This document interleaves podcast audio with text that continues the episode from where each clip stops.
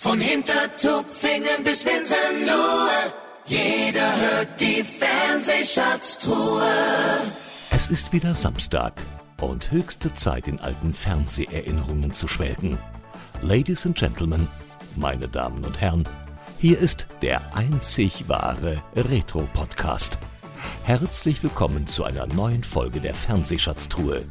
Und hier sind eure Gastgeber, Alexander Schindler und Frank Battermann. Good morning, Germany! Ja, wir haben. Zum Glück hast du nicht Good Morning in the Morning gesagt, sonst. Äh, äh, Nein, das, das, das, wollen wir ja bewusst nicht thematisieren. genau.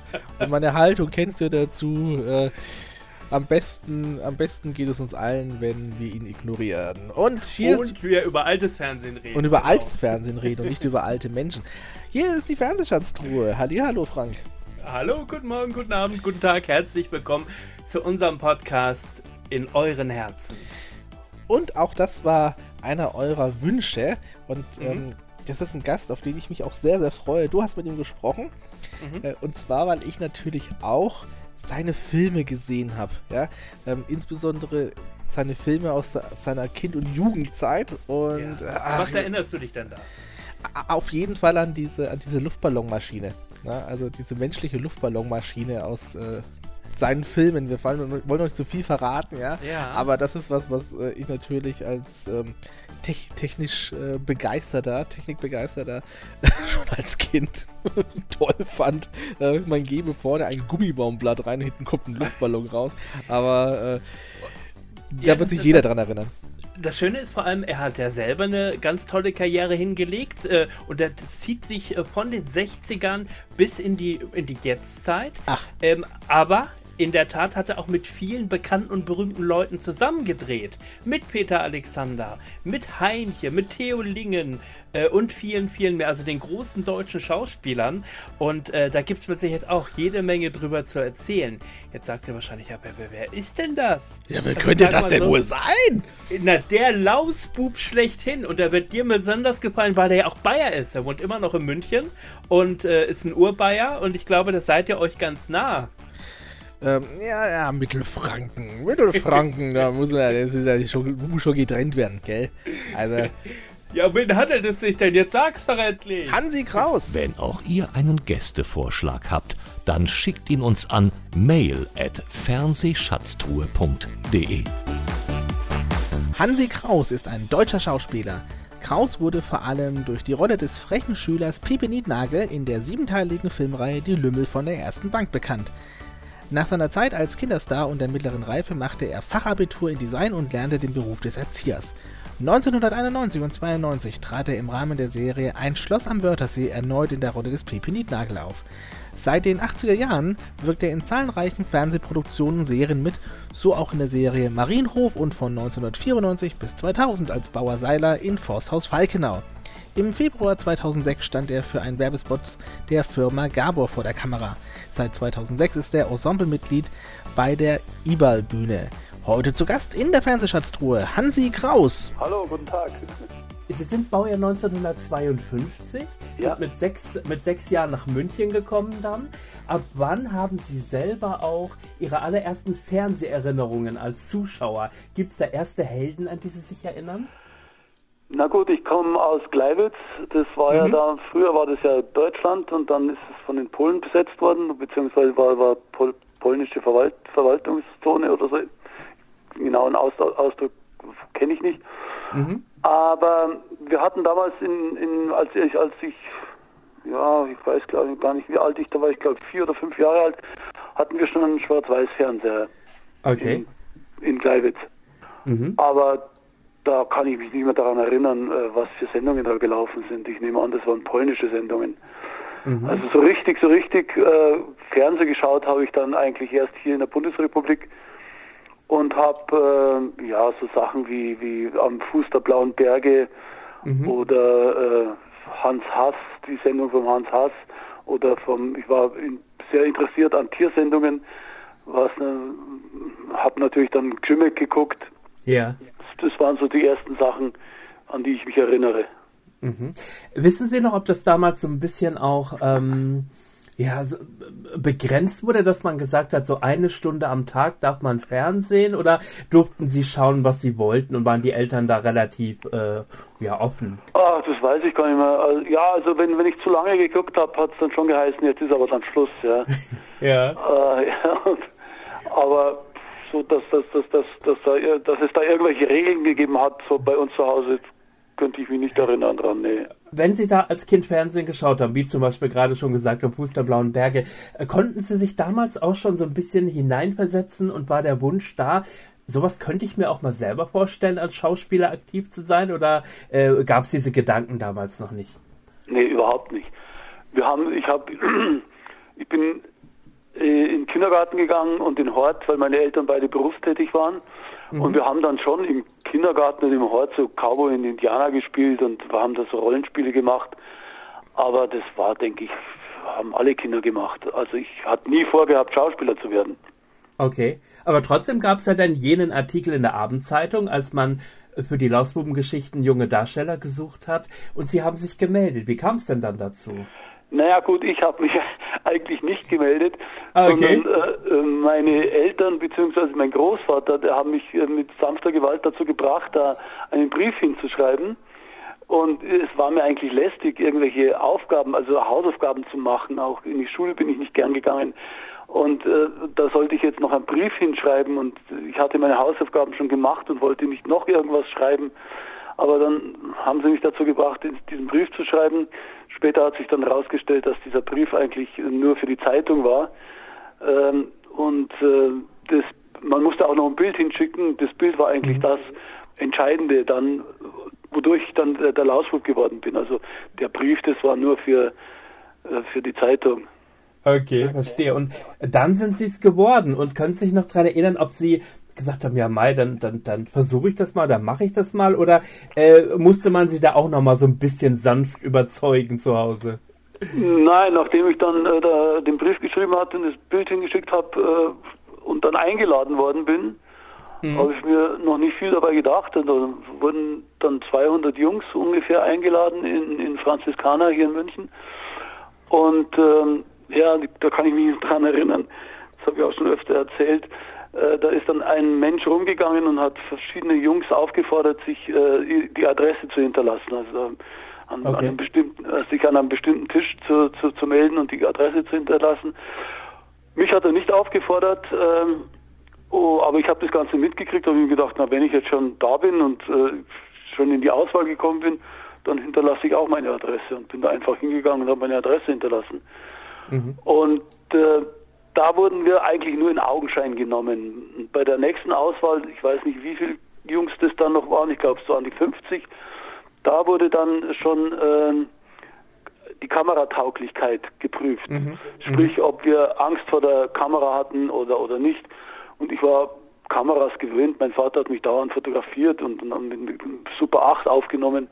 Mhm. Also ich hatte keine Kameraangst. Und bei der dritten äh, beim dritten Casting, damals hieß es ja noch nicht Casting, ja. ähm, sind wir dann, äh, mussten wir dann einen Text aus, auswendig lernen und eine kleine Szene spielen.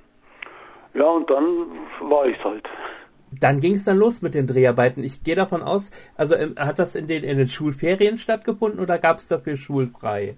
Nein, das, also den ersten Film habe ich, hab ich ausschließlich in den Schulferien gedreht.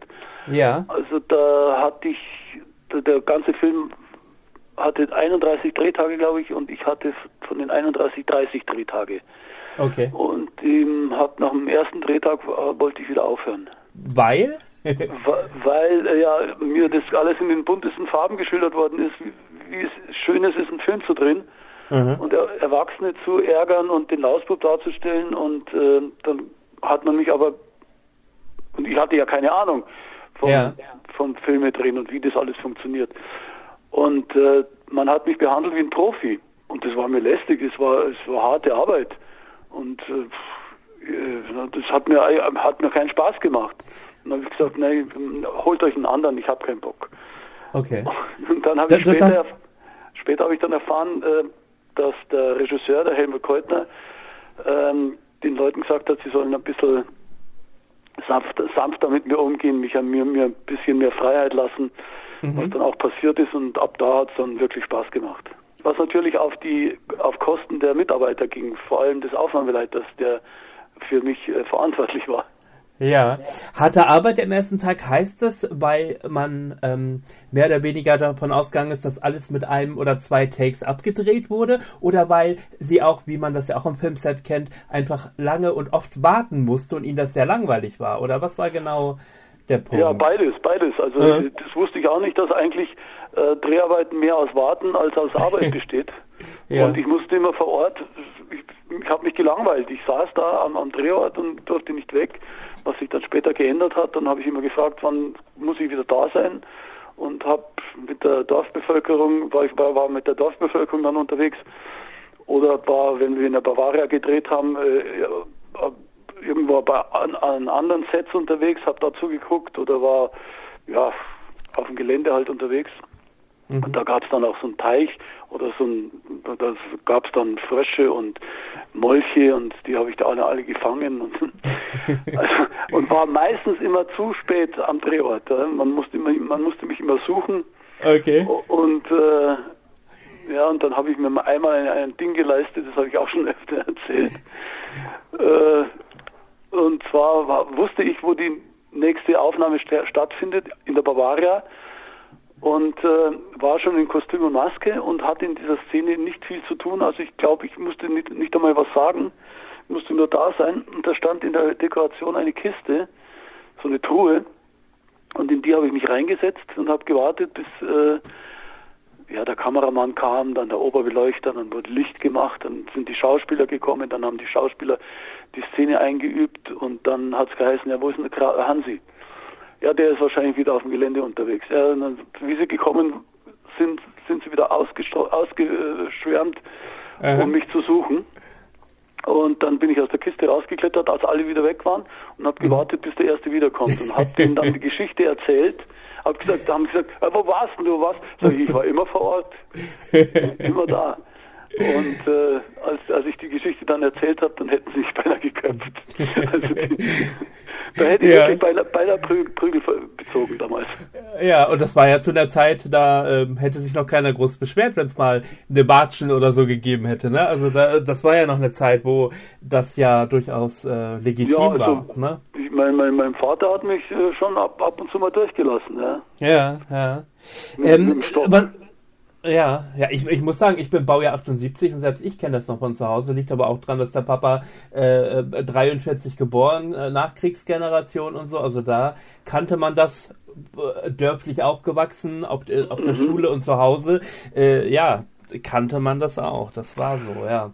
Na gut, ich ähm, habe meine, meine Kinder nicht geschlagen. Äh, diese, diese ja, genau. Baujahr, das, Baujahr, äh? so das Baujahr 79 und, und 77. Ja, ja, ah, das geht mir genauso. Also ähm, meine, mein erstes Kind war erst 2006 geboren, aber äh, auch da war mir immer klar, also gewisse Dinge, ähm, die möchtest du nicht wiederholen, die du selber erlebt hast. Genau. Und das äh, hat auch Gott sei Dank geklappt. Jetzt habe ich gelesen im Vorfeld, das äh, weiß vielleicht auch gar nicht jeder. Ähm, ihr Name Hans oder Hansi Kraus ist ja nicht ihr reeller Name, sondern Künstlername. Ähm, ja. Genau. Äh, wie leicht ist es Ihnen eigentlich gefallen, als man dann sagte, na, du bist jetzt ab sofort der Hansi Kraus, äh, das auch anzunehmen und zu sagen, nee, das, das bin ich nicht? Oder äh, war das relativ schnell klar, na ja, für die Öffentlichkeit bin ich jetzt halt der Hansi? Nee, das hat keiner zu mir gesagt. Äh, das, äh, erste, die erste Premiere war im Kino am Sellinger Torplatz. Ja. Und ich kam also dahin zur Premiere und da war ein Riesenplakat, stand Hansi Kraus. Habe ich gesagt, er hat meinen Namen falsch geschrieben. Und dann okay. hat, man, hat man mich aufgeklärt, nee, äh, ein Hans Krause kann nicht den urbayerischen äh, Schriftsteller Ludwig Thoma darstellen. Der Hans Krause hört sich zu preußisch an. Ja. Haben die ohne mein Zutun, ohne mein Wissen auch äh, Hansi Kraus daraus gemacht. Und dann hat man mir irgendwann Autogrammkarten in die Hand gedrückt bei der Premiere und die sollte ich dann unterschreiben, was ich damals auch nicht verstanden habe was ich da mit diesen Karten soll. Aha. Jedenfalls habe ich dann unterschrieben mit meiner, ich hatte ja noch keine Unterschrift, ich hatte also so eine kindliche ja. äh, Schrift damals und habe mit Hans Krause unterschrieben. Aha. Das hat dann irgendjemand mal mitgekriegt und hat mich dann so zusammengeschissen, dass ich dann ab da mit Hans unterschrieben habe. Jetzt, jetzt kann ich mich erinnern, so auch später in den, in den 80er, 90er Jahren, da haben sie, glaube ich, auch eine Zeit lang mal versucht, zumindest auch, wenn es Angebote gab, dass zumindest im Abspann in den Credits Hans Kraus stand, dass man sich ein bisschen von dem ja. Hansi verabschieden wollte. Erinnert mich ein bisschen an, an diese, an diese Heinche-Geschichte, der ja auch ein Leben lang eigentlich bitte dann Hein Simon genannt werden wollte ja. und nicht mehr Heinche. Ähm, aber dann war es dann irgendwann egal oder wie kam's? Naja, ich wollte damals dokumentieren, denke ich, äh, dass ich erwachsen geworden bin und das ja. habe. Aber irgendwann musste ich einsehen, dass die Leute mit Hans Kraus nichts anfangen konnten. Und ja. Hansi Kraus hört sich auch melodischer an, finde ich.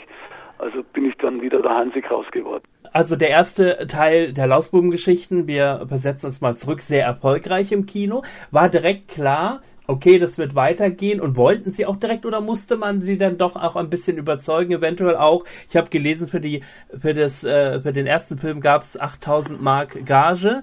Ähm, hat man dann sozusagen für Film 2 und 3 äh, einfach besser verhandelt und sie hatten auch weiterhin Lust oder äh, musste man da schon ein bisschen nachhelfen? Nee, für den ersten Film gab es 3000 Mark Gage. Ah, okay, okay. Für den zweiten gab es dann 8000. Okay. Und äh, äh ja, der zweite war nicht vorgesehen. Also der, der, der ist ja nur gedreht worden, gab alle anderen, also alle fünf Filme sind nur mhm. deshalb gedreht worden, weil sie erfolgreich waren, sonst hätte den, denke ich, nicht noch, noch einen gedreht. Und ja. nachdem, nachdem ich den ersten Film gedreht hatte, hat mein Vater gesagt, ich soll nicht ausflippen. Das war jetzt mal ein Film, den, den ich gemacht habe und jetzt gehe ich wieder, jetzt gehst du wieder in die Schule. Ja, und dann kam der Produzent mit dem zweiten Film daher und äh, dann hat es ja geheißen, es ist ja nur in den, in den Sommerferien. Die Schule ist da nicht beeinträchtigt. Mhm. Ja, und dann hat mein Vater wieder zugesagt und so ging das von Jahr zu Jahr. Ab und zu sind dann auch die Drehzeiten haben, haben sich äh, mit, mit, den, mit den Schulzeiten überschnitten, so eine Woche oder zwei. Das ging dann auch noch irgendwie. Aber äh, es war natürlich meiner Schulkarriere nicht unbedingt äh, zuträglich. Ich war mhm. noch nie ein guter Schüler und äh, bin, der, bin durch die sicher nicht besser geworden. Bin dann ja. auch vom Gymnasium geflogen, mhm. äh, was ganz witzig war, weil äh, nach meinem ersten Film kam der Vertrauen zu mir und hat gemeint, Krause, wenn Sie noch einen Film drehen, dann fliegen Sie von der Schule. Sag ich, wieso? Ich habe den doch nur in den äh, Sommerferien gedreht. Sagt er, Sie brauchen die, die Sommerferien äh, zum Nacharbeiten und zum, zum Lernen mhm. äh, und nicht zum Filme drehen. Und dann habe ich den zweiten Film gedreht und dann bin ich von der Schule geflogen und bin okay. dann auf, äh, auf die Realschule gegangen und äh, witzigerweise war da äh, das, das, ganze Gegenteil. Da hieß der, der äh, Direktor auch Kraus mhm. und ich war kaum eine Woche auf der, auf der Realschule, wurde ich über Lautsprecher ins Direktorat äh, geholt und da habe ich mir gedacht, Mensch, was ist jetzt schon wieder los? Was habe ich angestellt? Und komme ins Direktorat und dann hat mich der Direktor Kraus einem Ministerialbeamten gestellt äh, als den Schauspieler in der Schule. Und dann mhm. durfte ich wieder gehen. Also da hatte ich äh, ein, ein ganz anderes Leben wie auf dem Gymnasium. Im Gymnasium wirklich immer kämpfen, da hat man ja. mich gehasst und da ja. hat man mich geliebt. Jetzt haben Sie in den äh, Lausbubenfilmen ja mit so Größen wie Gustav Knut und Elisabeth Flickenschild gespielt. War Ihnen das damals schon bewusst, dass das ganz große Namen waren? Oder haben Sie auch nochmal, ich spiele mit denen jetzt halt zusammen und das war's dann auch? Nee, nee, das war mir schon klar, dass das, äh, ich kannte die ja aus dem Fernsehen oder ja. aus dem Film und wusste, äh, dass das renommierte Schauspieler sind. War immer gespannt, äh, wenn die angesagt waren, was das für Leute sind. Ich war immer ziemlich aufgeregt. Also auch bei der, zum Beispiel bei der Flickenschild, ja. Mhm. Die, aber die haben sich alle durchgehend äh, als sehr nette Leute herausgestellt. Also die waren alle sehr nett zu mir, muss ich sagen. Okay, also die haben jetzt nicht, wie sie es vielleicht aus dem ersten Film gewohnt waren, dass man auf Kommando einfach ähm, äh, 1A-Leistungen abliefern muss, da hatten sie schon das Gefühl, die konnten sich auch in ein Kind hineinversetzen und wussten, äh, da gibt es keine große Vorerfahrung und da sind wir ein bisschen gnädig oder so.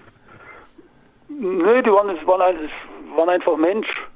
Okay. Die waren nett, nett und, und äh, freundlich zu mir und äh, haben mir, wenn ich irgendwelche Fehler gemacht habe, mir auch ein bisschen geholfen, mich mhm. unterstützt. Also ich hatte da keine Schwierigkeiten.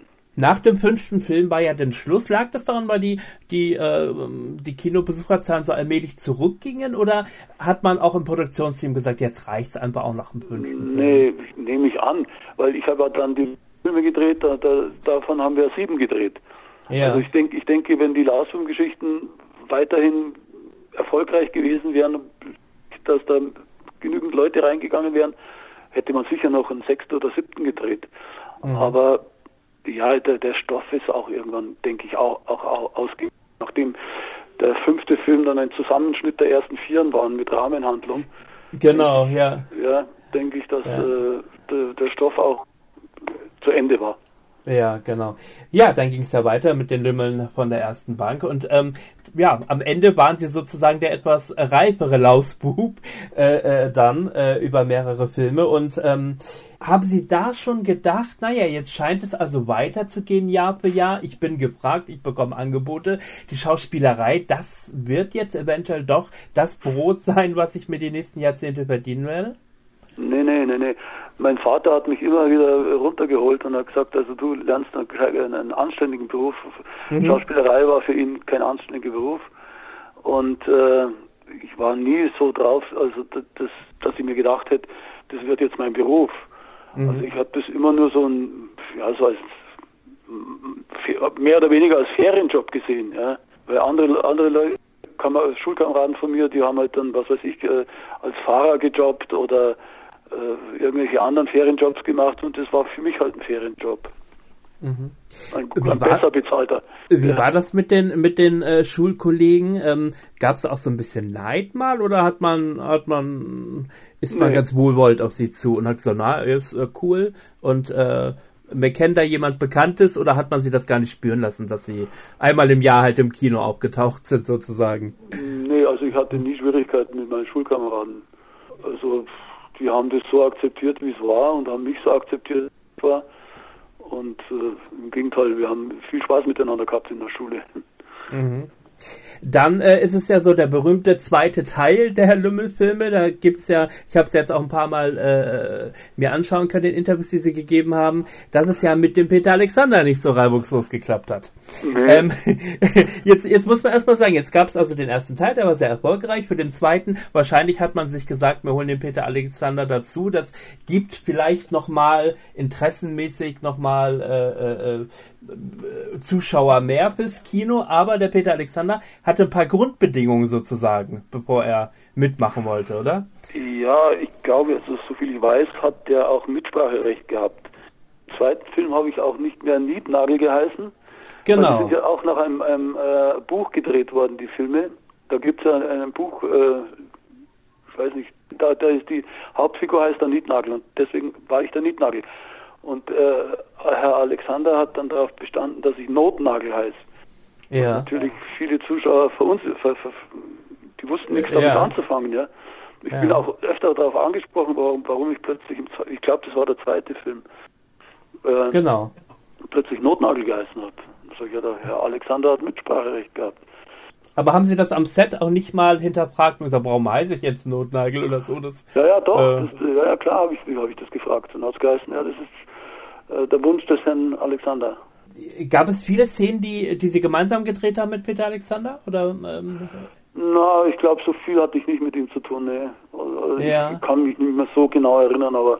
Wissen Sie, ob da wieder so, dass, dass ob man so auf einer Wellenlinie war und, und einfach auch äh, die Professionalität an erster Stelle stand? Gab es da so ein, wie Sie eventuell bei Gustav Knut und, und Flickenschild gesagt haben, da, da hat es gestimmt und da, da hat man sich gut verstanden? War das bei Peter Alexander auch so? Ja, eben nicht. Also zudem hatte ich keinen Draht. Äh, okay. Der war auch sehr, also mir gegenüber sehr arrogant und, und herablassend. Ich habe mich also nicht gut verstanden. Ne. Ja, also eigentlich das komplette Gegenteil, wie er immer auf dem, auf dem Bildschirm gewirkt hat, sozusagen, ne? Ja. ja, ja, ja, also als wir gedreht haben, hatte ich so den Eindruck, den konnte man einschalten. Sobald die Kamera ja, gelaufen ja, ist, okay. dann, dann, war er ein ganz anderer. Mhm. Kam war die Kamera aus, war er wieder dieser arrogante, herablassende Typ. Ja, und da gibt es ja auch eine Geschichte, äh, ich glaube, die, die wurden sie auch schon hundertmal gefragt, ähm, und zwar nach der besonderen Chemie zwischen Hannelore Elsner und Ihnen in den Pauker-Filmen. Ähm, Und das ist ja, glaube ich, kein, kein, äh, ist ja ein offenes Geheimnis, dass Sie durchaus damals auch geschwärmt haben für Sie, ja? Ja, ja, ich war verliebt in Sie. ja. ja.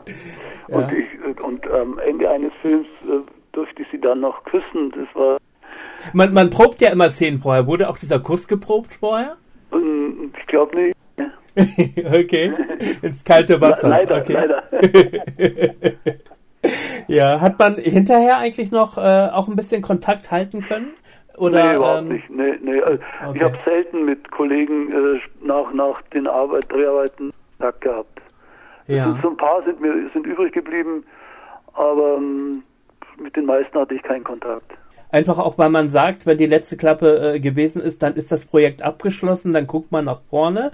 Ja, warum hält man nicht so viel Kontakt in der Branche allgemein? Naja, es verläuft sich einfach. Also der eine hat dann wieder ein anderes Projekt und ja, ja es gibt nicht viel Gemeinsam Gemeinsamkeiten und ja. Nach dem, ja, nach dem letzten Lümmelfilm war eigentlich da schon klar, das ist der letzte, danach wird Schluss sein? Oder hat man sich danach erst äh, dazu entschieden zu sagen, bis hierhin reicht es jetzt auch? Ah, das weiß ich nicht mehr. Also okay. Das, keine Ahnung. Gab es denn danach direkt Angebote für weitere Projekte oder ähm, äh, haben Sie sich somit erstmal ein bisschen auf Berufsausbildung und so weiter konzentriert und haben gesagt, bis hierhin die Schauspielerei und jetzt äh, konzentrieren wir uns erstmal auf Seriöse sozusagen? Ja, ja, ja. Ich habe immer versucht, einen, einen bürgerlichen Beruf zu beziehungsweise zu lernen und äh, konnte ein bisschen gut ja, zeichnen und habe dann äh, versucht, Designer zu werden, bis, ich mir, bis mir dann irgendwie klar wurde, dass ich da auch den ganzen Tag im Büro sitze, auf, an einem Schreibtisch, mhm. was mir auch keinen Spaß gemacht hätte.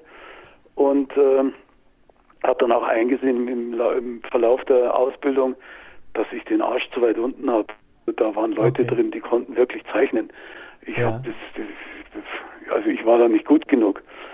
Naja, und dann äh, bin ich auf die Fachhochschule für Sozialpädagogik gegangen und bin Erzieher geworden, weil, ja. mir, weil mir Kinder sehr liegen. Äh, okay. meine, Frau, ich habe meine Frau damals schon gekannt und die hat äh, acht Geschwister mhm. und mit denen bin ich immer gut zurechtgekommen. Das hat mir Spaß gemacht, mit denen zu, zu spielen und ja, dann war ich halt Erzieher und irgendwann äh, entscheiden, was mache ich jetzt? Äh, werde ich jetzt Erzieher oder Schauspieler? Na, da kam ein gutes Angebot ich glaube, das war damals Waldhaus. Mhm.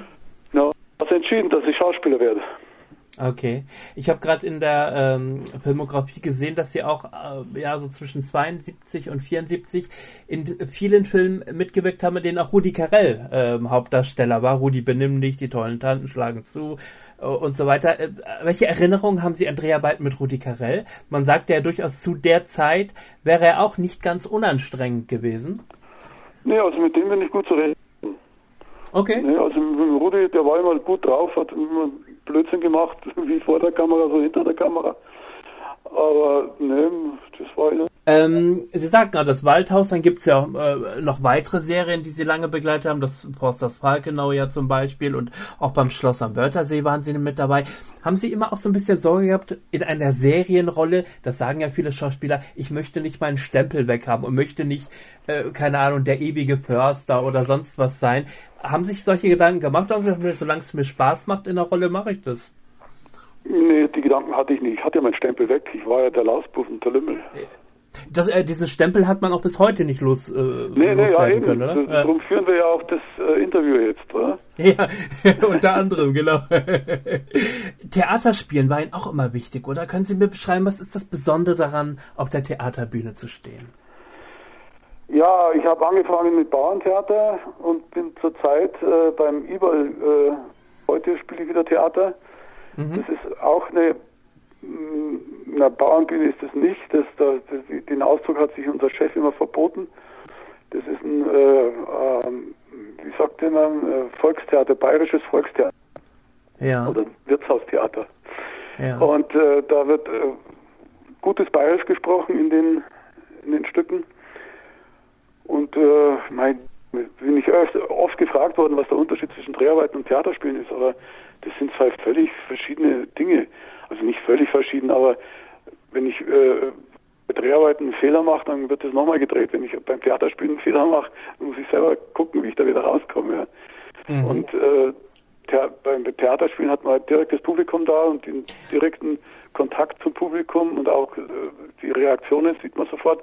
Während bei, bei den Dreharbeiten das ist ja mehr oder weniger äh, ja, aseptisch. Also da hat man ja niemanden, da, da hast du ja kein, kein Feedback, also kein, kein unmittelbares. Wie wichtig ist beim Theaterspielen, Ihnen den Kontakt zum Publikum zu haben? Also, dass man direkt merkt, ähm, ob, ein, ob ein Gag funktioniert oder ob eine besondere Emotion funktioniert. Ist es wichtig, dass Sie direkt sozusagen das Feedback vom Publikum bekommen können? Ach, ja, schon, natürlich. Äh, freut es einen, wenn, wenn, dann freut es mich, wenn ich, wenn ich äh, äh gut ankomme und, und die Leute machen, was ich mache, mhm. äh, als wenn sie es nicht hätten. Ja schlagen wir noch mal kurz die Brücke zum aktuellen Fernsehen, was mir seit vielen Jahren fehlt. Und wenn wir da mal zurückblicken in die 80er Jahre, in die 90er Jahre, es gab damals unheimlich viele Familienfernsehserien, also die wirklich äh, vom Kind bis zur Oma jeder schauen konnte. Heute haben wir Krimis, Krimis, Krimis, ob Soko, ob Tatort, ob sonst was. Äh, wo sind die Familienserien geblieben? Wo ist das, das Programm für die ganze Familie? Vermissen auch Sie sowas, in, in solchen Produktionen mal wieder mitspielen zu können? Äh, ja, ob ich es vermisse, weiß ich jetzt nicht. Also, aber Sie haben recht, äh, es sind fast nur noch Krimis. Äh, es werden fast nur noch Krimis produziert. Ja. Also wenn man so in, in, die Fernsehzeitschrift reinschaut, äh, es geht mit Krimis los und hört mit Krimis auf. Genau, ja. Äh, woran liegt das? Äh, hat der Deutsche, ist der Deutsche einfach verrückt nach Krimis, oder? Also. Ja, anders kann ich mir das nicht vorstellen. Ich denke, ja. es wird nach Publikumsgeschmack produziert. Mhm. Oder vielleicht auch nicht, ich weiß es nicht. Aber ja gut, äh, es geht ja immer, es geht ja immer um die Einschaltquoten, ja. Und wahrscheinlich haben Krimis die höheren Einschaltquoten als Familienserien. Mhm. Gibt es irgendetwas, wo Sie sagen, das würden Sie äh, sich im deutschen Fernsehen mal wieder wünschen, als Zuschauer, wo Sie sagen, zeigt doch mal wieder dies oder jenes oder produziert doch mal wieder sowas? Boah, na, nicht, dass ich wüsste, nee, eigentlich okay. nicht. Nee. Okay. Okay. Und beruflich, gibt es da was, wo Sie sagen, ähm, also äh, jetzt gibt es ja bald auch einen runden Geburtstag und so. Ähm, gibt es da was, wo Sie sagen, also da hätte ich jetzt auf jeden Fall auch beruflich nochmal Lust drauf? Ja, nichts Spezielles, nee. Ich hatte mal okay. so, ich hatte mal so den, die, die Idee, einen Kommissar zu spielen. Mhm. Aber nachdem es ja jetzt schon so viele Kommissare gibt, ne, ja. Ja. Wäre das denn eher, eher so, in den ernsten Bereich gegangen oder so diese Schmunzelkrimis, so ja, wie ja, Hubert und Staller oder so? Ja, eher in so in die Richtung, ja. ja. Also, aber da müsste man sich auch eine ganz neue Figur sein lassen. Also etwas, was es noch nicht gibt, aber mittlerweile gibt es ja fast schon alles in, in der Richtung. Ja. Dann danke ich Ihnen ganz lieb für die Zeit. Ja, Bitte. und äh, ganz liebe Grüße nach München und äh, alles Gute für die Zukunft. Dankeschön. Ja, Ihnen auch. Gut. Ja, wiederhören. Tschüss. Ciao. Tschüss. So, genug gequatscht für heute. Denn nun geht es aus dem Retrokosmos wieder zurück in die Gegenwart. Aber die Fernsehschatztruhe kehrt zurück. Selbe Stelle, selbe Welle. Die Fernsehschatztruhe. Zu hören auf allen gängigen Podcast-Portalen wie Amazon Music, Audio Now, Spotify und Apple Music. Alle Folgen immer griffbereit auf unserem YouTube-Channel und auf unserer Homepage www.fernsehschatztruhe.de. Bis bald. Hintertupfingen bis Winsenlohe. Jeder hört die Fernsehschatztruhe.